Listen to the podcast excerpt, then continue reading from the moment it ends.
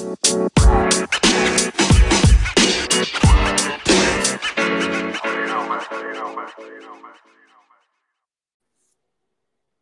hola, buenas tardes. Hola, buenas tardes. ¿Cómo estás, Lola? ¿Cómo está toda la oyentada? Yo bien, espero que el resto de las personas que nos acompañan también acá en una tarde muy soleada en la ciudad autónoma de Buenos Aires. Por allá, ¿cómo andás? Bien, la verdad es que eh, el clima este me parece que en todo el país está, está dando resultados, porque a pesar de que estamos en invierno, ha venido el señor Sol, que siempre es una buena noticia. Así que disfrutando, tal cual, de una tarde soleada y muy fresca desde la Patagonia Argentina, desde Rawson Chubut, para todo el mundo, transmitiendo.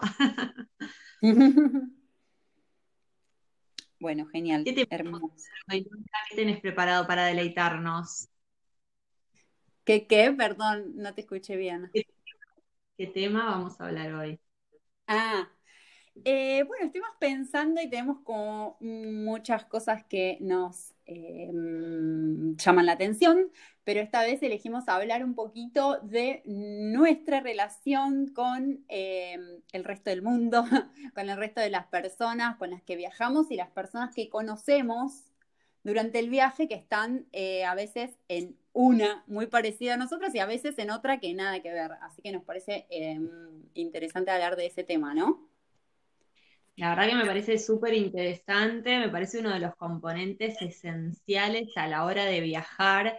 Creo que aunque pueda ser un destino maravilloso o al contrario, ¿no? Un destino quizás poco llamativo en algunas cuestiones, eh, la compañía lo, está ahí, está ahí para cambiarlo todo, para, para mejorarlo, para empeorarlo, pero es de las cosas más esenciales, me parece, que, van a marcar lo que es la experiencia, cierta experiencia viajera, ¿no? Sí, totalmente. Como las personas que no conoces de repente eh, en una situación tan extrema como es un viaje, no, no, porque sea negativo, pero digo, porque es como la, como que se juntan muchas sensaciones y sentimientos al mismo tiempo y por ahí eh, se hace como más intensa toda la relación con alguien que apenas conoces hace un par de días, pero entras en confianza y empezás a compartir cosas o no, o quizás un, un par de minutos, eh, pero de repente entras como en una complicidad muy interesante que sabes que va a ser eh, quizás efímera, pero bueno, eh, creo que el vínculo se hace muy fuerte por momentos con personas que pensaste que nunca te ibas a cruzar en tu vida. Sí, qué cosa, qué cosa, qué experiencia tan intensa y tan interesante. Eh, particularmente tenía como esta idea de, bueno, la gente que vive viajando, ¿no? Y tenía como mi propio prejuicio, como mi propio, mi propio grupo de gente creado en mi cabeza, ¿no? Como, bueno, sí, sí, que dedica su vida a viajar y tiene tales y cuales características, tales y cuales motivaciones, aspiraciones y dificultades, ¿por qué no? Y si hay algo que, me enseñó la vida es que hay tantos, tantos viajes como viajeres, ¿no? Eh, que cada persona es un mundo, hace trilladas y las hay, pero no por eso menos real. Sí, totalmente y que, y que por más de que inclusive ciertos, ciertos viajes puedan hasta parecerse, al menos de lejos, ¿no? De ciertas eh, experiencias, lugares recorridos, o bueno, te quedaste en ese mismo hostal, eh, conociste a estas mismas personas, pero bueno, aunque todo eso pueda coincidir, la idea, ¿no? Y desde lo simbólico, el, pensamiento interno de cada persona puede ser tan diferente y heterogéneo realmente. Sí, totalmente. Incluso cuando compartís el mismo viaje en tiempo físico con una persona, como alguien puede percibir una cosa y otra, la que está al lado, eh, tomarse una misma, una misma experiencia desde otro lado y, y cómo las percepciones son tan distintas entre nosotros en la vida cotidiana y cuando viajamos también, ¿no? Quería contar que justo cuando estábamos pensando sobre este episodio y el tema y que nos convocaba, me acordé que hace muy poco, bueno, muy poco no tanto, pero bueno, fue mi último viaje grande que hice. Em, la vuelta fue de Tokio, que yo había estado en Japón casi un mes, y la vuelta de mi vuelo era eh, Tokio, Las Vegas, tenía eh, escala ahí en Estados Unidos. Y mm, durante ese viaje eh, compartí con una señora y su sobrina, que la sobrina tendría más o menos entre 14 y 16 años y la señora tendría 50 y pico largos, eh, el viaje y ya en, la espera del avión, en, todavía en Tokio, eh, la señora lo único que quería era volver, ella eh, eran de una ciudad bastante al sur de Estados Unidos y hablaban muy bien español, digo, en, mexicano, tenían como eso, pero hablaban muy bien en español, entonces nos pusimos a hablar mis amigas y ellas, y ella todo lo que, todo el tiempo decía, quiero volver a mi país, quiero volver a mi país, quiero comer mi fruta. Ella estaba como muy eh, pensando en todo lo que había extrañado la comida. Y para nosotras la comida en Japón había sido una experiencia alucinante, si bien un poco escueta por un tema de que es caro y qué sé yo, y nosotras tuvimos como que acomodar nuestros gustos a una cuestión más económica. Eh, pero nos había parecido maravillosa la comida. Ella lo primero que hizo fue quejarse de la comida y de hecho ya en el vuelo después nos tocó sentarnos adelante de esa señora, así que compartimos después varias horas de conversación y ella ya la comida del vuelo la estaba disfrutando. Que por lo general, viste, solemos ah, decir, ay, qué, comida de mierda o qué precaria que es la comida a veces en ciertos medios de transporte. Eh, bueno, ella ya estaba feliz con su con su comida que le estaba dando American Airlines. Em, pero bueno, fue... Tremendo. Sí, sí. ¿Cuál fue la motivación de la señora para alejarse de, su mayor pasión en el mundo, dígase, la comida norteamericana? no sé por qué se fue tan lejos, se hubiera ido a Canadá si quería, si quería experimentar algo, pero no tan lejano a su realidad. Nada, no sé, calculo que igual Japón le, le debe haber encantado, estaba flasheada, había llevado a su sobrina que era adolescente, me imagino que era una experiencia súper interesante, pero bueno, ella estaba muy, eh, muy compenetrada con el tema de la comida y de hecho eh, pegamos muy buena onda con un aeromozo y el tipo nos, nos terminó trayendo comida de primera clase a nosotras que éramos turistas. Bien, bien. ¿Y qué comida era? ¿Era comida y algo bueno, bueno? Yo viajaba con una amiga eh, vegana, vegetariana, o sea, vegana, pero devenida en vegetariana porque se tuvo que acomodar un poco en algunas cuestiones. Y bueno, en el avión nos dieron como unas pastas vegetarianas y nos regaló una botella de vino grande, o sea, no una de las del avioncito, la chiquita, una botella de vino de un litro. Fue una experiencia hermosa y siempre lo recordamos al Señor con mucho amor, le mandamos un beso. Sí, está volando en, estas, en estos momentos. Y sigue regalando vino. Ojalá. Bien, te gana muchos amigues. Eh, bueno, gran tema, gran tema, el tema gastronómico. ¿eh? No vamos a estar quizás profundizando tanto hoy, pero ya mismo estamos invitando a la oyentada a, que piense qué, qué, alimento es el que más ha extrañado cuando, cuando está fuera de su país natal, ¿no? Si sos argentina, probablemente quizás te quedaste sin mate, te quedaste sin dulce de leche, te quedaste sin torta frita, sin milanesa, eh, locro. A ver, tenemos ejemplos de sobra. Claro, un buen asado, tenemos ejemplos de sobra de una buenísima gastronomía. Eh, llena de, proteínas animales, llenas de carne, fundamentalmente vaca, pero también cerdo y pollo. Así que, bueno, puede ir por ahí o puede ir por otro lado. Eh, en mi caso voy a empezar yo y ya dejo el, gancho para, el próximo encuentro. Me, sorprendí a mí misma, extrañando, pero, pero a muerte, a las galletas, las galletas de panadería esas que son casi todo manteca con un poco de, harina. bueno, esas. Ok. No las he encontrado. No, no, era una cosa de lo que hubiera dado yo por unas buenas galletas con unos buenos mates. Eh, Pero fascinada. Yerba no te faltó, ¿no? Yerba no. Sí, yerba también. Yerba también. Ah, no quiero hablar de eso porque fueron momentos difíciles. Claro. Pero fueron momentos traumáticos, pero sí, estuve como dos meses sin yerba. ¡No! Y sin Sí, sí, lo, dejamos ahí para, que, para que, bueno, vayan comentando y, vayamos desde acá también conociendo y, sumando, sumando los comentarios de la gente y a ver si, si formamos un ranking de los productos alimenticios más extrañados de Argentina. La dejo ahí. Sí, muy buen, muy buen tópico para la próxima, me parece, podemos conversar. Lola, ¿vos has extrañado algo, algo puntual? Eh, no, en realidad lo que me pasó, por lo menos en el último viaje este que hablo de Japón, sí, extrañar comer eh, carne, carne, pero bueno, yo porque soy una persona que como, no mucha, no como mucho, pero sí disfruto las pocas veces a la semana que como carne. Entonces me pasó que, bueno, me quiero sentar a comer un asado. Allá comimos un montón de pescado que me encanta, pero bueno, el, eh, sí, extrañé bastante la carne y el vino también, porque bueno, me encanta tomar vino. También podemos hablar un día de vinos. No había vinos en Japón, había solo algunos chilenos y eran muy, muy caros. Y creo que había unos blancos californianos, pero nada más. Eh, y no, no consumimos vino sí consumimos saque. Pero bueno, estamos, estamos yéndonos del, del, tema. Nos vamos, nos vamos, tenemos que volver. Otro día vamos a hablar de bebidas, gastronomía y todo eso que nos encanta.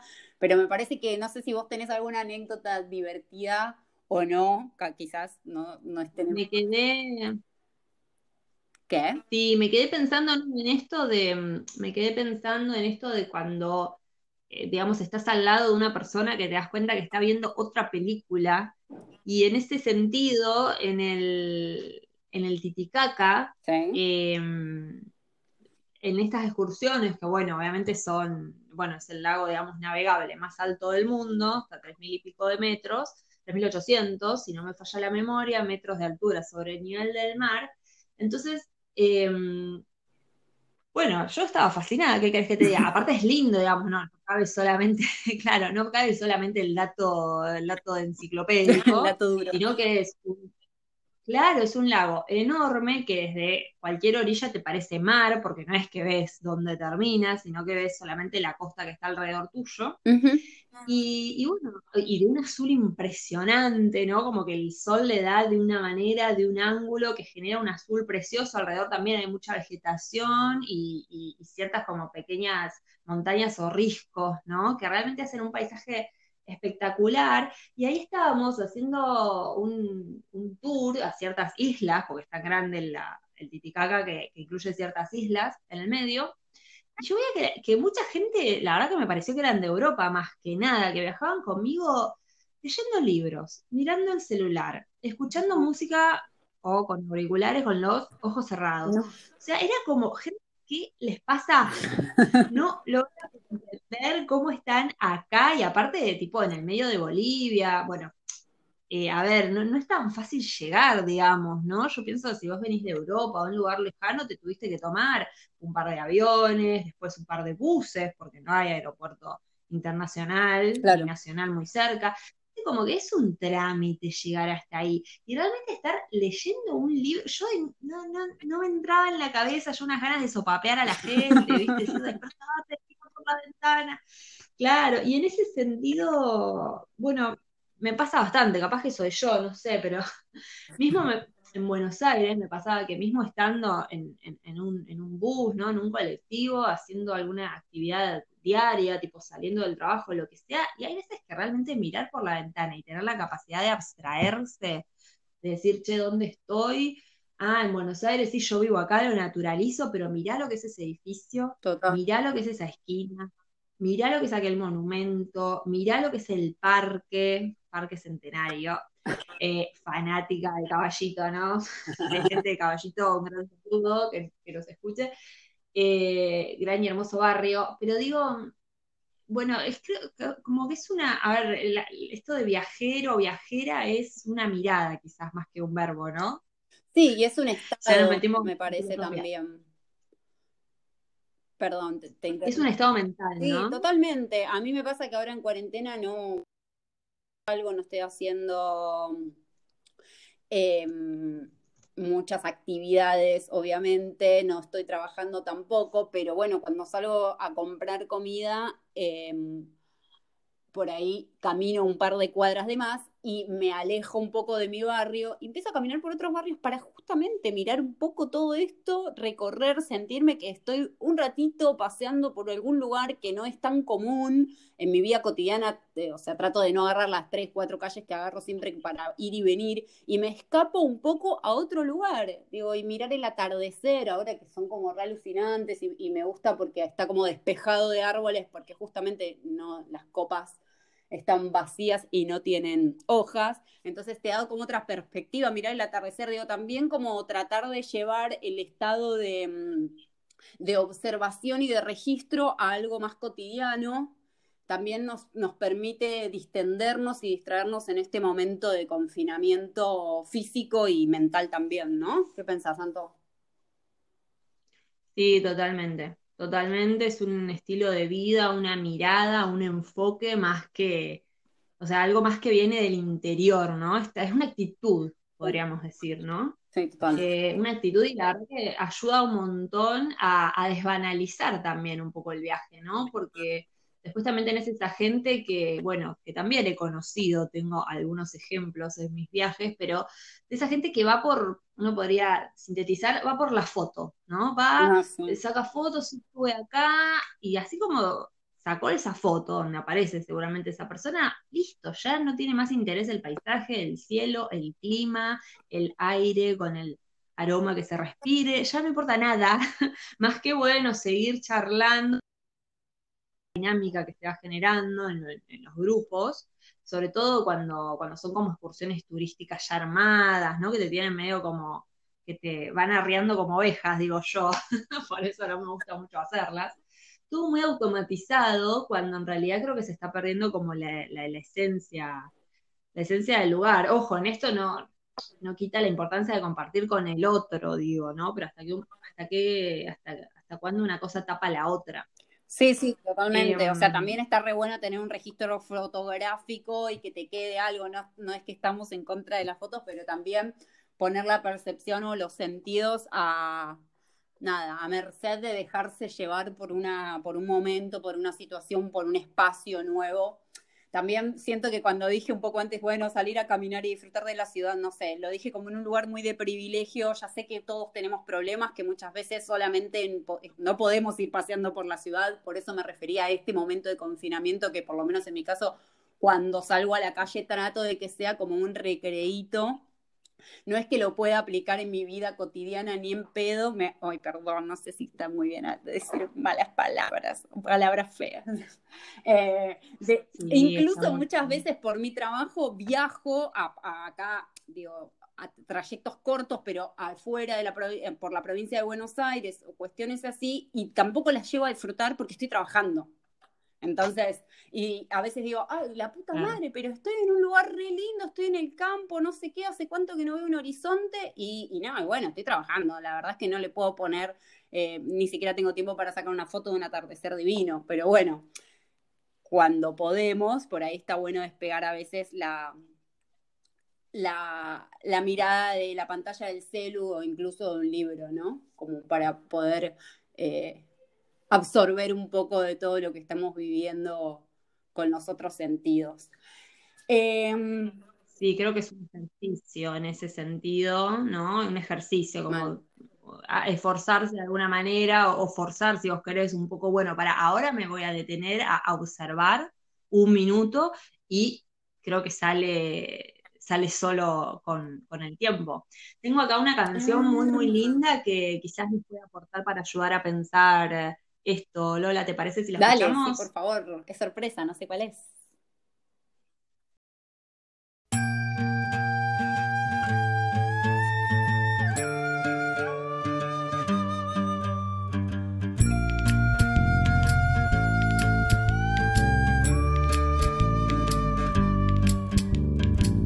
No me regalen más libros porque no los leo. Lo que he aprendido es porque lo veo mientras más pasan los años. Me contradigo cuando pienso. El tiempo no me mueve, yo me muevo con el tiempo. Soy las ganas de vivir, las ganas de cruzar las ganas de conocer lo que hay después del mar. Yo espero que mi boca nunca se calle, también espero que las turbinas de este avión nunca me fallen. No tengo todo calculado ni mi vida resuelta, solo tengo una sonrisa y espero una de vuelta. Yo confío en el destino y en la marejada. Yo no creo en la iglesia, pero creo en tu mirada. Tú eres el sol en mi cara. Me levanta, yo soy la vida que ya tengo. Tú eres la vida que me falta. Así que agarra tu maleta, el bulto, los motetes, el equipaje, tu valija, la mochila con todos tus juguetes y. el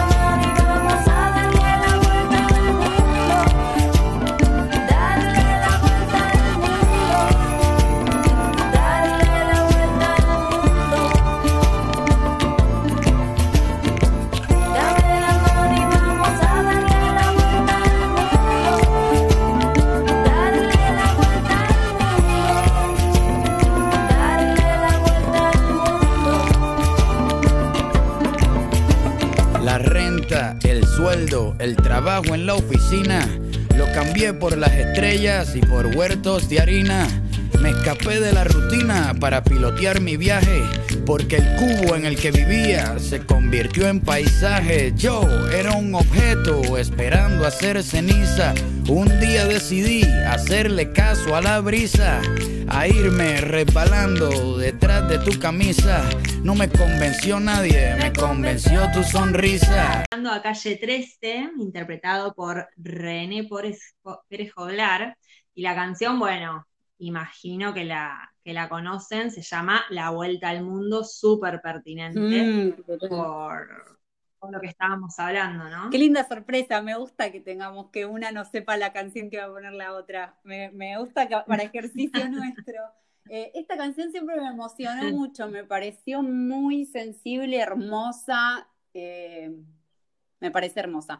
No así el videoclip, lo tengo que decir, les invitamos a todos a que vean el videoclip. No es que no me guste el videoclip, me parece que la canción es mucho más hermosa que el videoclip eh, que el video como que... Ay, no sé, ¿eh? me parece que te lo voy a discutir, porque el video tiene a Juan Minujín, que es un valor en sí mismo. encima, encima tiene una historia de amor real, más allá de la del video, la del video que es bastante tierna y, y, romanticona, pero tiene una historia real que es donde René conoce a su esposa Sole Fandiño, con la cual tiene a su hijo de ahora seis años, eh, bueno, ya están separados ellos, ¿no? Vale aclarar, hace dos años también, pero bueno, en su momento creo que hubo, hubo amor real en ese set.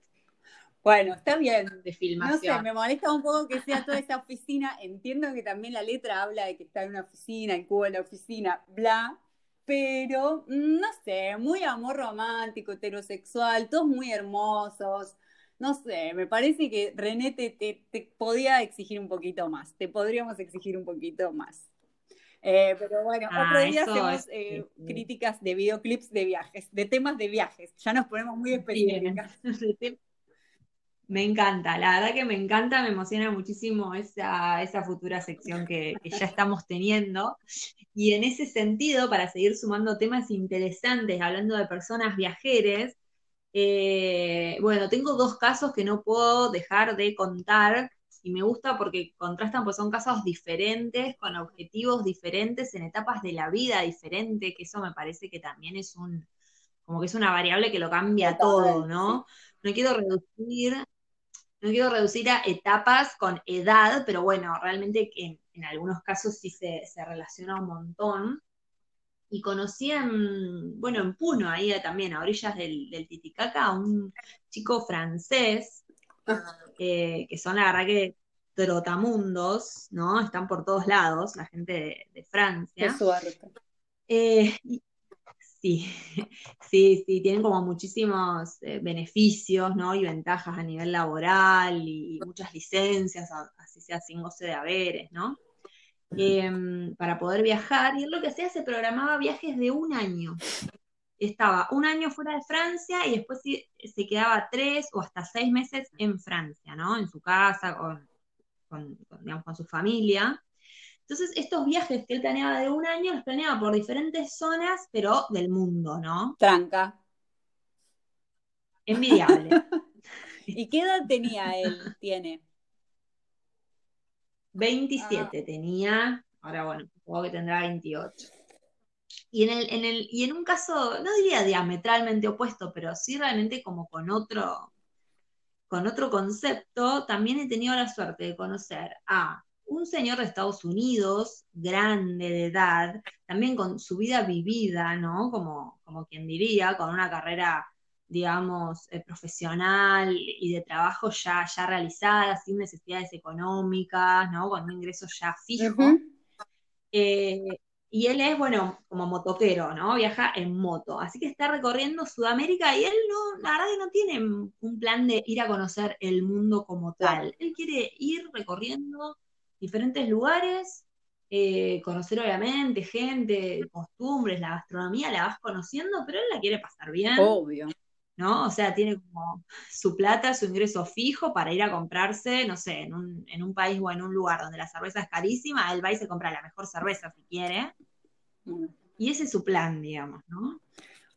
¿Qué opinas, Lola? ¿Cuál te interesó más? Súper envidiable los, dos casos, me parece. Em, no, es re interesante también porque a los 27 años quizás todavía tenés eh, o, tenés otra visión de la vida y, otras exigencias sociales impuestas. Se ve que igual a este personaje quizás no le, no le movía demasiado la aguja lo, lo socialmente, lo que la sociedad pretendía de él. Pero bueno, sin embargo, va, viene, eh, programa, tiene como otra forma de pensar el viaje y este otro hombre con la edad y, nada, con varias certezas y seguridades se va a conocer y bueno, sea donde sea que el viaje lo lleve, me parece, bueno, ambos dos casos, ya lo dije, me parecen hermosos, una cosa espectacular. Y voy a, voy a tomar esto que, decís, un poco de, viajar a donde el viaje te lleve, donde las personas te lleven, eh, para unirlo con una película que vi hace muy poco, hace un par de semanas atrás, en la plataforma Cinear, que quienes no la conocen es la plataforma eh, de cine argentino donde está alojado la mayor... Eh, eh, producción del cine nacional y recomiendo, es gratis, es hermosa y tiene un montón de, de, producción nuestra, así que bueno, siempre yo soy muy fan de Cinear. Se hacen una cuenta con un mail y ya pueden acceder a cientos y cientos de películas. Eh, y bueno, en esa plataforma vi una película que se llama Cumbia, que te vas de ronda.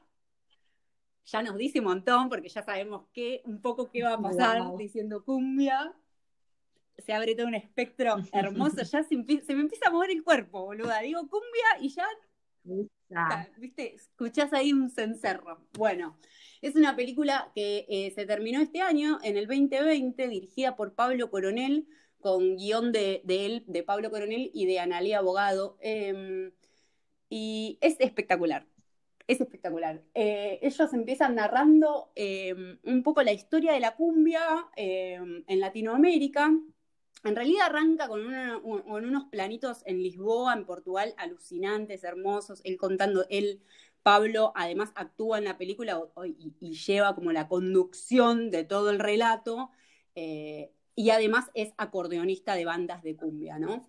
Entonces se hace como un pequeño equipo de producción que además son eh, músicos y músicas y viajan, empiezan a viajar por Latinoamérica recorriendo un poco la raíz y el origen de la cumbia, eh, pero no la cumbia mainstream. No pensemos solo en Pablo Lescano cuando hablamos de cumbia en Argentina o de cumbia latinoamericana. Es mucho más interesante. Se encuentra con unos personajes hermosos en Bolivia, en Perú, en Ecuador. Em, eh, habla con gente de Colombia. Bueno, es un manjar esa película porque después, a la mitad más o menos del recorrido del largometraje, cambia un poco la tesis, o al menos así la sentí yo, y él dice, bueno, quiero ir a tocar cumbia en algún lugar donde no se, no se haya tocado nunca, entonces viaja a, eh, al oriente, por, ponerle un nombre para englobar varios países, pero hace un recorrido por varios países que ni siquiera quiero contar cuáles porque me parece que es re interesante. No spoiler, no No quiero spoilear, pero, pero me parece re interesante llevar un ritmo sonoro tan local en un punto y eh, adaptarlo con instrumentos locales de otras regiones del mundo. Eh, porque se ponen a tocar cumbia. la verdad que... ¿Qué?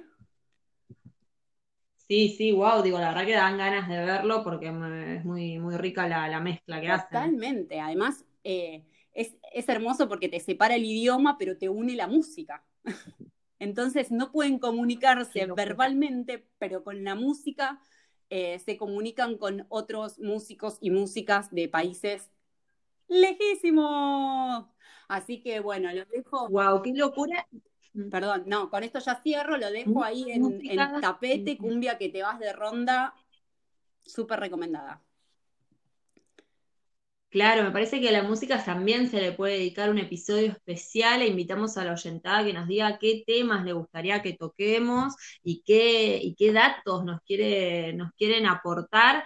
Lo pueden hacer a, bueno, en mi caso a mi Instagram, que es anto con doble punto de viaje, repito, anto con doble o punto de viaje. Ahí se pueden mandar todos los comentarios que quieran porque van a ser tenidos en cuenta para los próximos episodios de este intitulado podcast.